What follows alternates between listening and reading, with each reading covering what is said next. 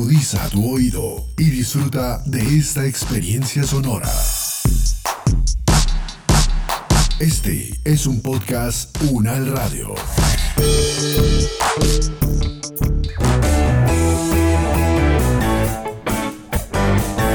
Salud Unal, contigo. Escuchar, aprender y compartir información de calidad sobre bienestar.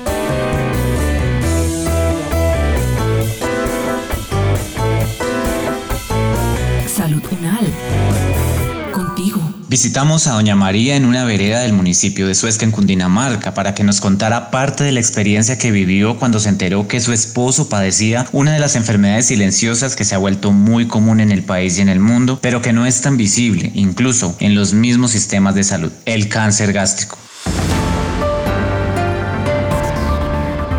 Soy Jaime Méndez, doctorando en salud pública de la Universidad Nacional de Colombia y les acompañaré en este recorrido que conectará las realidades de la gente del común con las perspectivas de los expertos en el tema.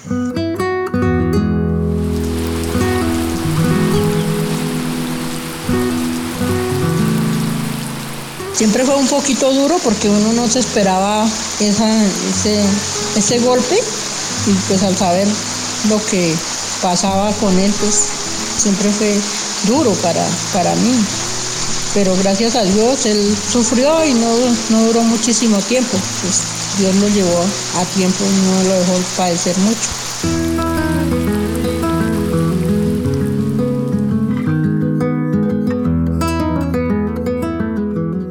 Nos pusimos en la tarea de contactar a un médico experto que reside en el exterior y que ha venido investigando acerca de esta enfermedad en su tesis doctoral de salud pública, el doctor Wilmer Alexander Tarupi. Esto fue lo que nos dijo acerca del cáncer gástrico.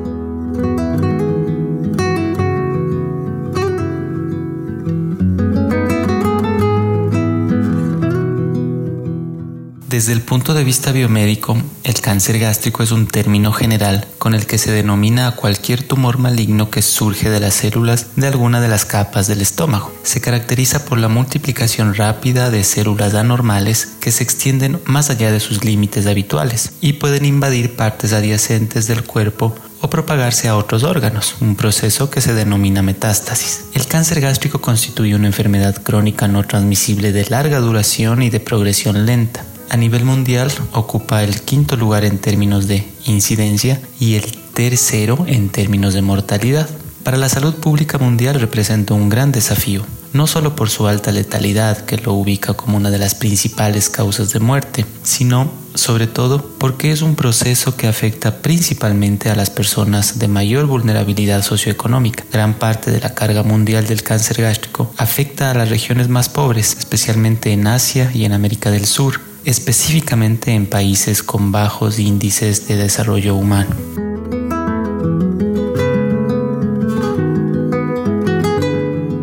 Pero ¿qué determina en sí esta enfermedad que en Colombia, según investigadores, ocupó el tercer lugar después del cáncer de mama y de próstata en 2018? Consideramos al cáncer gástrico como un proceso complejo de salud, enfermedad, atención y cuidado, entendemos que son algunos los elementos que determinan el desarrollo de este problema. Podríamos identificar aspectos tanto individuales y particulares como también aspectos estructurales. Por ejemplo, en el caso de los primeros, la infección por la bacteria Helicobacter pylori es un elemento que aumenta la probabilidad de desarrollar cáncer gástrico. Esto debido a que su infección desencadena múltiples transformaciones en las células de la pared gástrica, proceso conocido como cascada de carcinogénesis gástrica, estudiada por el profesor Pelayo Correa. En el 75 al 90% de todos los casos de cáncer gástrico se ha identificado esta infección. Actualmente se profundiza en el estudio de la patogenicidad de las diferentes cepas del Helicobacter pylori. Con relación a los aspectos estructurales, enfoques desde la medicina social han demostrado cómo las inequidades sociales inciden en todas las etapas del cáncer gástrico y en todas las etapas de la vida. De ahí que el cáncer gástrico no sea igual para todos los sujetos de una sociedad. El cáncer gástrico se sufre en base a las inequidades sociales que afectan a las personas y los grupos humanos, como resultado de estructuras sociales que distribuyen injustamente el poder, los ingresos, los bienes y los servicios. Se ha visibilizado entonces que son las relaciones que se establecen en la sociedad las que determinan distintas capacidades y restricciones en el desarrollo de la vida y en consecuencia distintas posibilidades de vivir, de enfermar, de sufrir y morir con cáncer gástrico en los diferentes territorios. Le preguntamos a doña María cómo fue el proceso para el diagnóstico de la enfermedad de su esposo en el sistema de salud y nos confesó lo difícil que resultó ser descubrir el cáncer que ya estaba avanzado y que al parecer ya era demasiado tarde. Pues ahí sí no sé, pues ahí sí ya no sé qué pasó porque le ordenaban exámenes, exámenes, pero nunca nos llegaron a decir, a la hora de la verdad no nos llegaron a decir qué era lo que él tenía. Porque yo un día le pregunté al médico, el que se fue con nosotros para el hospital del Simón Bolívar, que si ellos sabían qué era lo que él tenía, que por qué no nos habían dicho, dijeron que no, que ellos no sabían, que eso era un, cáncer muy silencioso, pues que por ese motivo no, no nos habían podido decir con tiempo. Al respecto, el doctor Tarupi cuenta por qué ocurre esto que nos comenta la señora María y que lamentablemente fue una enfermedad que terminó con la vida de su esposo. El cáncer gástrico habitualmente no causa síntomas específicos, de ahí que no se detecte fácilmente en una etapa inicial. Cuando los síntomas se presentan, estos generalmente son ambiguos, que podrían ser causados por otros tipos de cáncer e incluso por procesos de salud de enfermedad diferentes al cáncer. Por ejemplo, pérdida de peso, poco apetito, dolor abdominal, sensación de llenura en la parte superior del abdomen después de comer, acidez, indigestión, náusea e incluso vómito. Estos síntomas no generan como tal una alerta con relación al cáncer gástrico. En ese sentido es, es, importante mencionar el papel fundamental que tiene el Estado en la co-construcción de estrategias de prevención con miras al diagnóstico oportuno del cáncer gástrico, porque de esto dependerá el desarrollo y el manejo de la enfermedad y la posibilidad de superarla, cuando el diagnóstico se da en etapas tempranas, por ejemplo.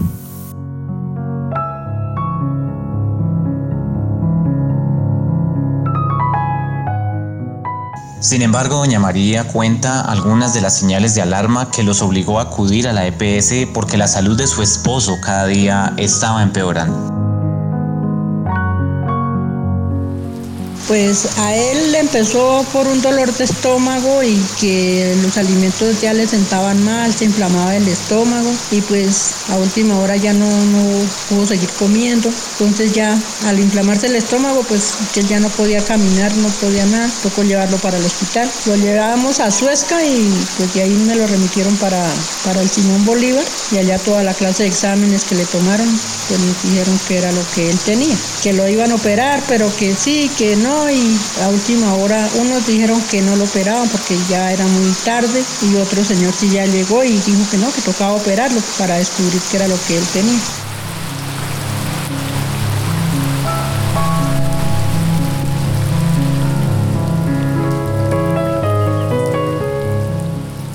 Pero, ¿cómo recibieron esa noticia y qué significó para doña María que los médicos le dijeran que su esposo tenía cáncer gástrico? Pues ese momento, pues para mí, al saber qué era lo que él tenía, para mí fue duro, o para nuestras familias, pero más para mí fue una cosa tremenda porque uno nunca se imagina lo que, que esa persona tuviera esa enfermedad. Entonces eso es, para mí fue muy duro. Esto es lo que nos dice Wilmer acerca de lo que la señora María nos compartió y lo difícil que le resultó a ella a nivel personal y familiar la enfermedad de su esposo.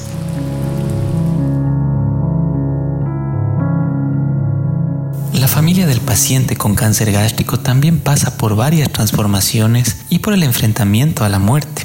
Esa interacción entre el paciente y su familia constituye una relación compleja, donde el paciente padece con el cáncer gástrico y con la reestructuración familiar que esa condición ocasiona y la familia a su vez sufre también con el padecimiento de su familiar enfermo. Con relación al cuidador es importante tener en cuenta que el cuidador del paciente deja muchas cosas para estar con el enfermo y asistirlo, situación que puede desencadenar una sobrecarga en la persona. Esa situación se intensifica con el progreso de la enfermedad, que puede llevar incluso a la persona que hace de cuidador al agotamiento físico y emocional, con repercusiones para su propio estado de salud. Se requiere, por lo tanto, una especial atención en la evaluación de las condiciones de la familia para el cuidado del paciente en el domicilio, así como también un entrenamiento a los cuidadores para que puedan asumir el cuidado de los pacientes en su vida cotidiana.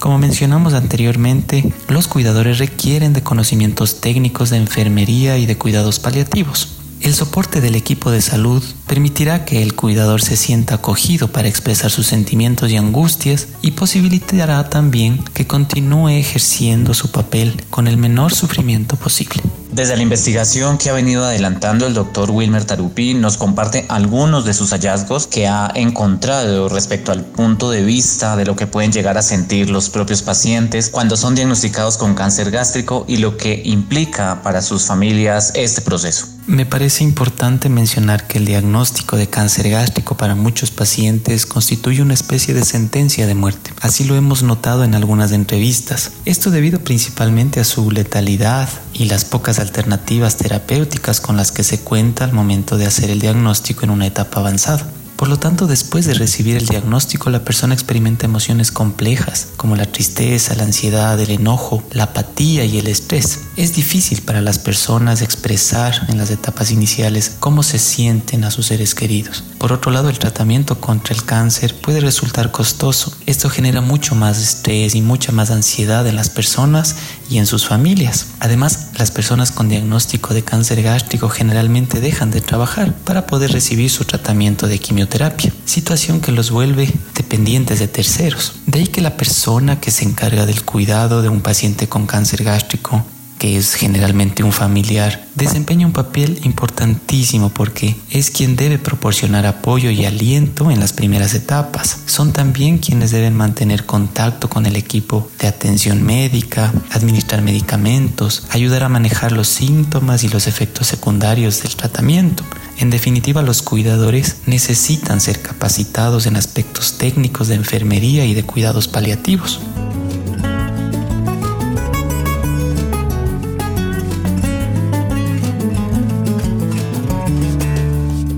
Finalmente, nuestro profesional experto consultado nos deja algunas recomendaciones de prevención del cáncer gástrico. Para prevenir el cáncer gástrico se necesitan de varios elementos. Está por un lado la responsabilidad estatal de garantizar una vida digna a todas las personas, respetando el derecho al disfrute del más alto nivel posible de salud. Si sabemos que este tipo de cáncer se presenta ampliamente en nuestra región, particularmente en los países andinos y específicamente en la población más vulnerable en términos socioeconómicos, coincidiremos entonces en pensar que la investigación que provea información para la prevención y la detección precoz debería ser una prioridad. Sin embargo, la investigación en este dominio ha sido dejada de lado demasiadas veces en relación con las actividades clínicas. El presupuesto para la investigación del cáncer en países de ingresos altos asignados específicamente a la prevención apenas alcanza el 10%. En ese sentido, eh, generar conocimiento debe ser una prioridad para la prevención del cáncer gástrico. Pero no solo eso, sino también asegurarse de que ese conocimiento que sea contextualizado esté disponible para la población general. O de otra manera, garantizar que la población acceda efectivamente a ese conocimiento.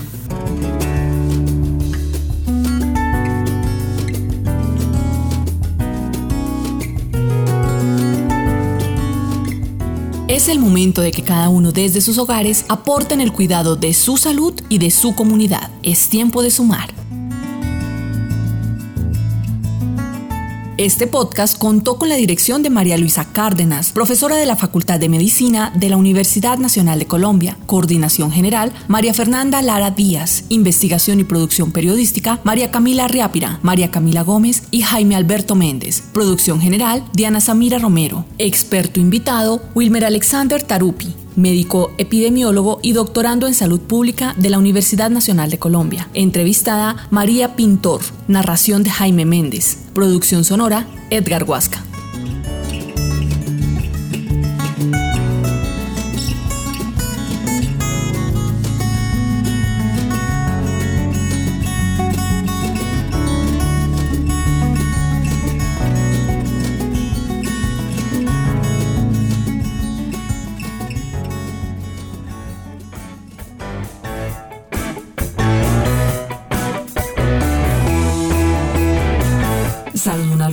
Es una producción de la Facultad de Medicina de la Universidad Nacional de Colombia en alianza con UN Radio. Salud Unal. Opiniones aquí expresadas son de entera responsabilidad de sus autores y solo comprometen a los realizadores de este podcast. No representan necesariamente el pensamiento de la UN Radio ni la posición oficial de la universidad. Este y otros podcasts en nuestro sitio web podcastunradio.unal.edu.co. Universidad Nacional de Colombia, proyecto cultural, científico y colectivo de nación.